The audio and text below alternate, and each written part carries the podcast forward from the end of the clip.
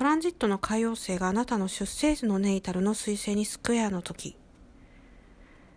この時期はあなたの中でこう浮かぶアイデアが全てなんとなくこうぼやける、そんなイメージを持っていただくといいんじゃないかなと思います。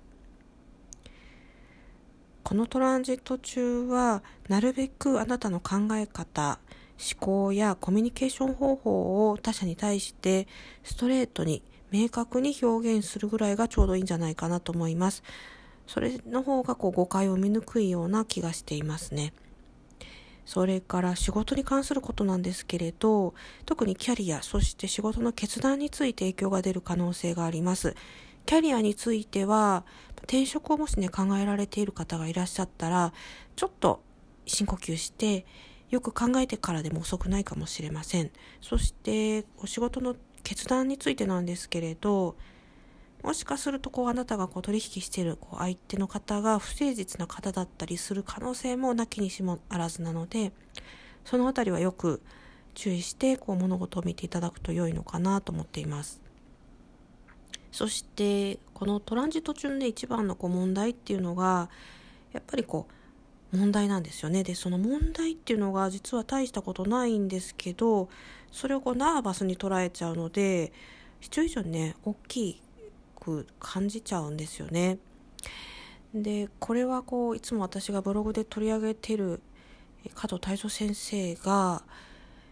そうですね、あの、たまにね、お話しされるんですけれど、その問題っていうか、こう、相手のことを、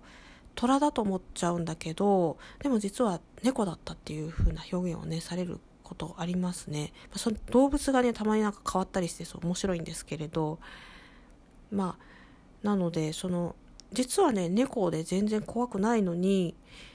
虎だとこう思い込むっていうところは本当にねいろんなこう問題を引き起こしますよね。すごい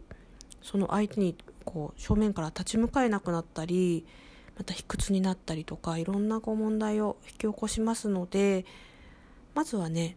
冷静になって、まあ、物理的に距離が取れれば一番いいんでしょうねちょっと一旦離れるってことをした方がいいかもしれませんけれど、まあ、特にこのトランジット中っていうのは特に本物本質リアルそういったことをよく捉えると、まあ、大難もね、湘南に帰ることできますのでなるべくそういうふうにこう前向きにいきましょう。はい、ありがとうございました。